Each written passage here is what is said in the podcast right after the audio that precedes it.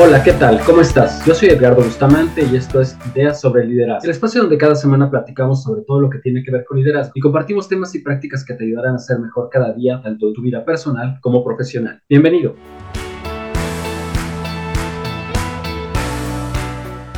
Hoy tengo el gusto de acompañar nuevamente al titular de este espacio, Efraín Zapata, a quien tú conoces muy bien porque charlas con él cada semana. ¿Cómo estás, Efraín? ¿Qué tal, Edgardo? Afortunadamente todo muy bien por acá y muy gustoso de estar contigo y con todos nuestros amigos. Pues esta semana vamos a retomar lo que estuvimos charlando en el episodio anterior, esta parte de cómo aprovechar mejor el tiempo de descanso, que es un tema que de repente dejamos de lado, pero que resulta sumamente importante para nuestra salud mental y nuestro bienestar, ¿no crees? Claro, por supuesto. Pues tú dime por dónde empezamos. Vamos a iniciar ya.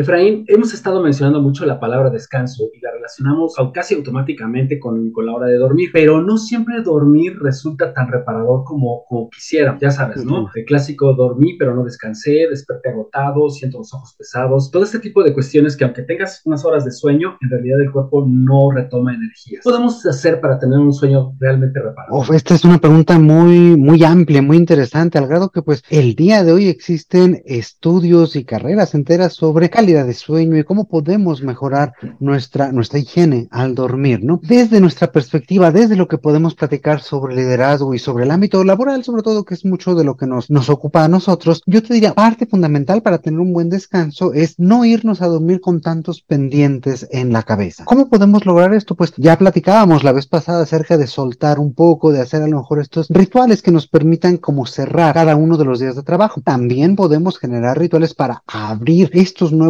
tiempos de descanso que pueden iniciar desde, y eh, literalmente desde ponerse la pijama, ¿no? Ahí podemos también empezar a tener o a poder generar este espacio para el descanso. A partir de allí, bueno, un tema importante, como te comentaba, es no dejar tantos pendientes en nuestra cabeza, en nuestra mente, que tengan que ver con, eh, pues, con el trabajo, con otro, algunos otros asuntos. ¿Por qué? Si nosotros comenzamos a pensar en ese tipo de pendientes, lo que vamos a lograr al final del día es que nuestra mente, nuestra cabeza siga trabajando. A lo mejor ya hicimos esta transición entre el periodo o el espacio de la labor o del trabajo y el tiempo de descanso, de comida, de, de, la familia, pero cuando empezamos a pensar nuevamente en los pendientes, retomamos ese nuevo espacio de trabajo, ese espacio laboral y entonces estamos nuevamente teniendo como esta, eh, este hilo de pensamiento y vamos a estar pensando en ello, al grado de que pues no es poco común gente que piensa o gente que sueña con los pendientes del trabajo. Entonces, esos son señales también de que no hay un descanso realmente profundo, sino que seguimos trabajando. Y Efraín, y el celular toma un papel preponderante, ¿no? Por supuesto, el celular, ese es otro de los grandes consejos para tomar un buen descanso, es tratar de desapegarnos lo más posible del teléfono. Yo te diré inclusive tratar de dejarlo lo más alejado posible del lugar donde tenemos para dormir. A ver, hay personas que pues a lo mejor tienen esta costumbre, ¿no? De revisar sus redes sociales en, durante la noche o de alguna otra forma y que a lo mejor es su espacio, pues también se vale. Aquí lo que yo les diría es tratemos de dejar de ver el teléfono, al menos, ¿qué les diré? Media hora, una hora antes de ir a dormir. Y esto no es únicamente un tema de, de desconexión mental. Físicamente, el teléfono emite un cierto tipo de luz, un cierto tipo de luz azul que nos impide caer rápidamente en un estado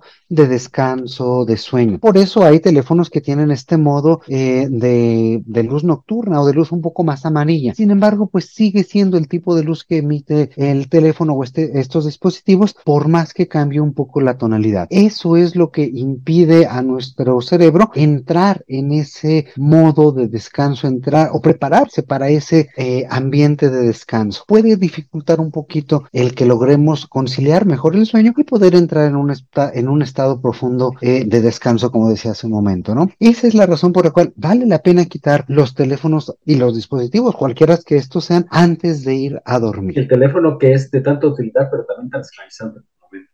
Claro, pues sí, finalmente, pues eh, no únicamente dentro del ámbito laboral, ¿no? Sino siempre queremos estar al pendiente de notificaciones, de redes sociales, de mensajes, de un montón de cosas que hay alrededor y que pues generalmente eh, involucran diferentes aspectos, diferentes esferas de la vida. Sin embargo, lo cierto es que al estar pendiente de este, pues sí, de este aparato, de este dispositivo, no podemos entrar en este nuevo estado, ¿no? En este momento de descanso. ¿Por qué? Porque le estamos prestando atención a otras esferas de la vida.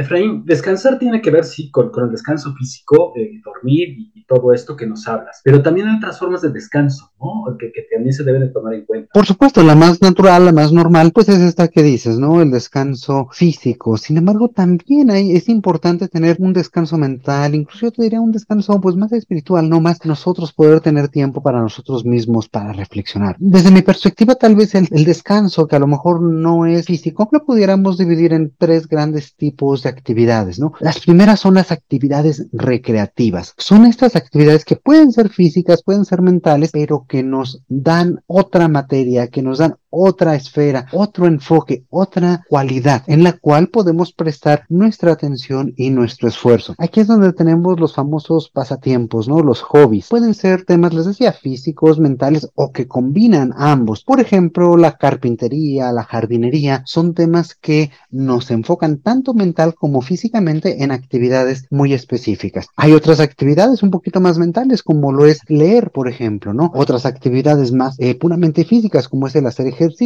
el hacer algún deporte, etcétera. Esas son las actividades recreativas y es importante que también conservemos o que fomentemos alguna, la que sea, pero que sí tengamos esa válvula, yo no diría de escape, sino esa válvula la cual nos permita pensar en otras cosas y ejecutar otro tipo de acciones. El segundo rubro serían las actividades sociales, actividades que tienen que ver con la interacción con otras personas.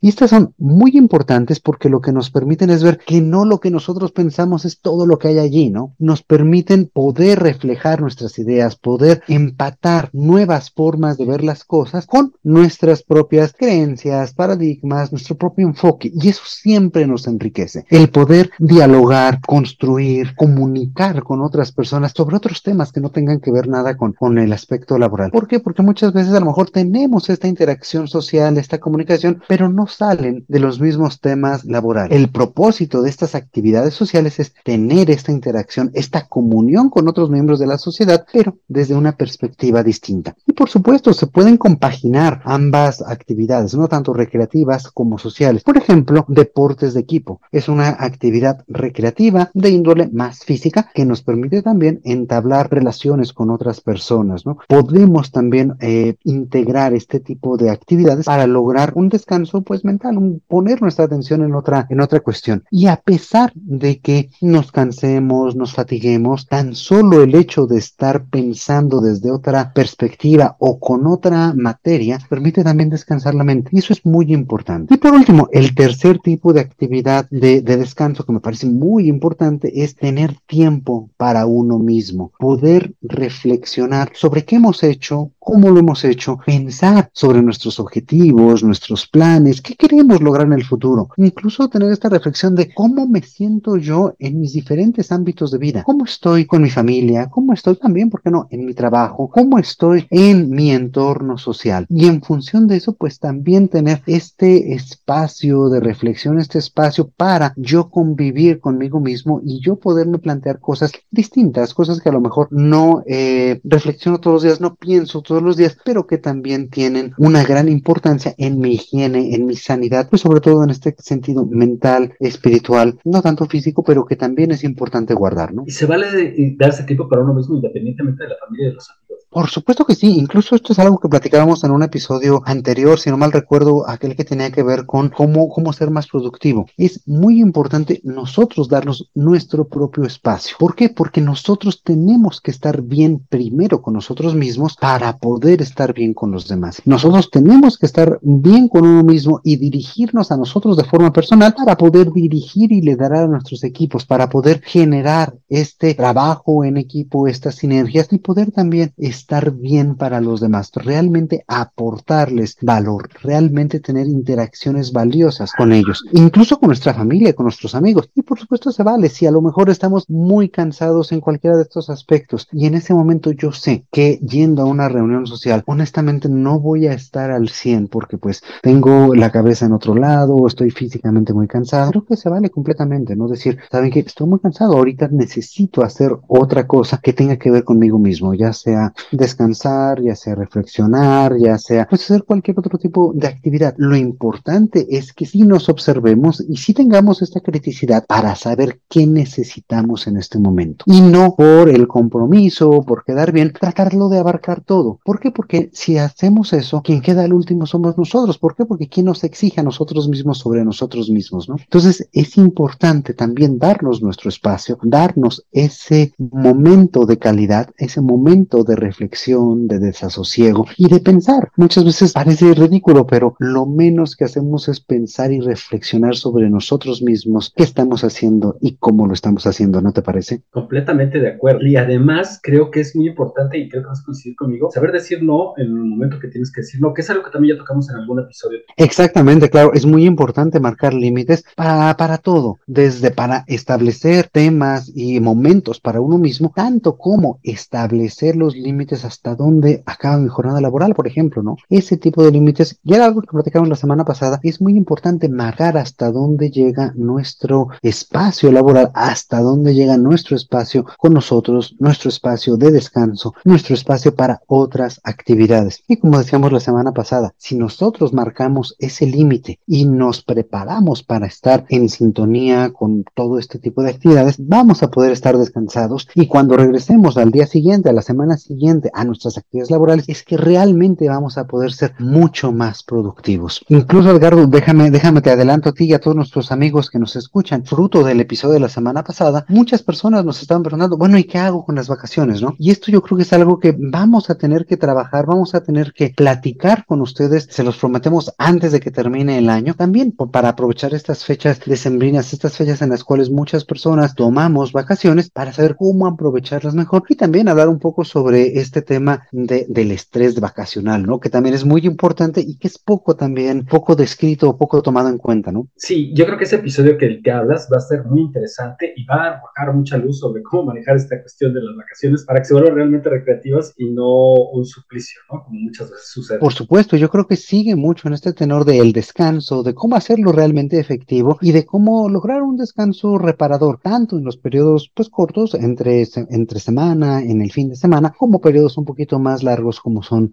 las vacaciones.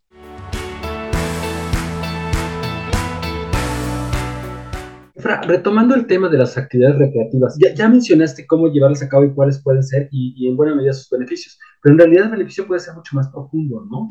Claro, todas estas actividades, por supuesto que tienen muchos aspectos positivos, no solamente para nuestro descanso, porque también nos ayudan a cultivar diferentes esferas de nuestra vida, nos ayudan a ser seres integrales, no estar tan fragmentados. Lamentablemente hay muchas personas que pues se dedican únicamente al tema del trabajo y pues estas otras esferas de la vida, llámese la familia, la sociedad, uno mismo, incluso la recreación o los pasatiempos, pues lamentablemente pasan a un segundo tercer, cuarto plano, ya quedan muy en la cola de todas las actividades que tenemos que hacer. Entonces, el rellevar a cabo estas actividades nos permite ser seres humanos mucho más íntegros, lograr realmente una, ¿cómo les podemos decir? Una, un desarrollo pleno, ser nosotros mismos, ser personas, eso yo creo que es una buena palabra, mucho más plenas porque tenemos más campos, más oportunidades, más espacios donde los cuales nosotros también podemos agregar cierto valor para los demás como es el campo social, pero también para nosotros mismos en estas mismas actividades recreativas. Yo creo que en palabras muy, muy puntuales es eso. Nos permite ser mucho más integrales y tener un desarrollo mucho más pleno. Ahora, ojo con una cuestión, porque muchas personas también piensan que a lo mejor el descanso es, pues a lo mejor eh, llegar a casa, ir a cenar y después tomar dos, tres horas para ver series en cualquier aplicación de televisión, ¿no? Ese tipo de descanso no es realmente un descanso profundo ni reparador. ¿Qué es lo que pasa cuando nos plantamos frente a la televisión? Realmente lo que sucede es que nuestra mente continúa trabajando, es cierto, en otro tipo de estímulo, en otro tipo de tema, pero pensemos, ¿cómo alimentamos a nuestra mente? ¿Con qué tipo de estímulo, con qué tipo de temáticas estamos también nosotros absorbiendo información? Y por supuesto, hay un abanico impresionante de dónde escoger. Podemos ver desde series que realmente son muy valiosas, nos hacen pensar, nos dan un enfoque distinto y por supuesto nos sacan de nuestro, de nuestro cotidianidad, de nuestros temas pues más habituales, pero también hay series que pues honestamente no tienen la calidad y que a lo mejor en vez de ayudarnos a descansar, incluso nos estresan más por su temática, por su grafía, por su estética. Hay muchas cuestiones que hay detrás. Entonces, aquí la invitación es que este tipo de estímulos, este tipo de momentos que pasamos frente a la televisión, frente a otros dispositivos viendo contenidos, también sean de valor y no limitarnos o no pensar que ver series dos, tres horas, eso es descanso. Eso puede ser distracción, puede ser el llevar a nuestra mente a otro lugar, pero no necesariamente nos está permitiendo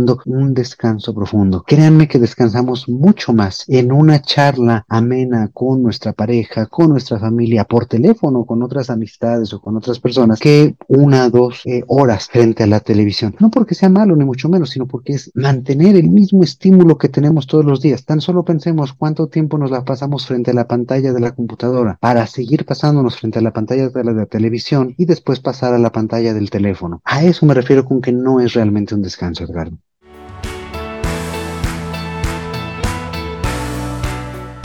Si tienes mucha razón en esta cuestión de, cómo aprovechar el tiempo de descanso, que no necesariamente estar viendo la televisión es, tan redituable. Al final del día, un poco el, aprovechar el tiempo de descanso como todo es estar en el presente, ¿no? Creo que ese es básicamente el tema de toda esta cuestión del descanso, estar en el presente, estar en el momento y aprovecharlo. Si estamos en el trabajo, dar todo nuestro empeño, toda nuestra atención para poder ser productivos. Si estamos en nuestro tiempo de descanso, también concentrarnos en en nosotros, en las personas a nuestro alrededor, en la actividad que estamos llevando a cabo. Porque pues lo peor que podemos hacer es tratar de estar eh, descansando, distrayéndonos, estar visitando incluso un lugar, estar pensando en qué tenemos que hacer el lunes. Y viceversa, se vuelve un ciclo vicioso, ¿no? Estamos el lunes, el martes, en la tarde, en el trabajo, pensando, ya quiero que sea viernes, ya quiero que sea fin de semana, ya quiero que sean las 6, 7 de la noche para poder tener tiempo para mí. ¿Qué hacemos en ese tiempo? Pensar en el trabajo. Entonces hay que romper ese ciclo y hay que aprender a estar en el momento, estar en el presente y, ¿por qué no? Disfrutarlo. Incluso el trabajo, incluso el descanso,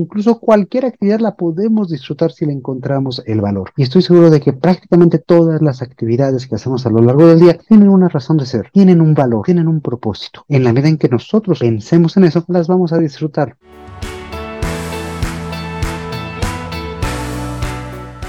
Genial, Efraín. Fíjate que ha sido un tema sumamente interesante. Yo aquí estoy tomando mis notas porque estoy aprendiendo mucho de lo que estás, lo que estás diciendo. Desafortunadamente me identifico con algunas de las cosas que no se deben de hacer. Y creo que muchos amigos de la audiencia también les va a pasar lo mismo porque no, no ponemos la atención suficiente. Desafortunadamente el tiempo se ha agotado. Sin embargo, creo que pues ha sido muy enriquecedor lo que hemos hablado hoy. Y pues creo que es tiempo de despedirnos de nuestros amigos de la audiencia. Pues muy bien, Edgar. Pues qué bueno que te estés sirviendo y ojalá que también esté siendo de mucha utilidad para todos nuestros amigos, para toda nuestra audiencia. Y pues como siempre, extenderles la invitación a que nos comenten, nos digan de qué otra cosa quieren que platiquemos, qué les ha parecido esta pequeña serie de un par de capítulos sobre el descanso y viendo cómo vamos a poder también aprovecharlo en los episodios futuros. Nos pueden hacer llegar todos sus comentarios al correo electrónico hola arroba ideas sobre liderazgo.com y pues también entablar esta charla con nosotros. También no se olviden de compartirnos en sus redes sociales, de mostrarnos a sus amigos, a sus colaboradores, a sus colegas, incluso, ¿por qué no?, a su jefe. Todo esto créanme que nos ayuda mucho para llegar a cada vez más personas y ayudarles a ser mejores líderes cada día como a ti. Pues con esto yo creo que, concluimos por el día de hoy, Edgardo. Así es, Efraín. Pues muchas gracias por esta charla. Nos vemos en el próximo episodio. Muchísimas gracias y como siempre, a ti que nos escuchas te mando un fuerte abrazo. Yo soy Efraín Zapata y te espero a la próxima con nuevas ideas sobre liderazgo.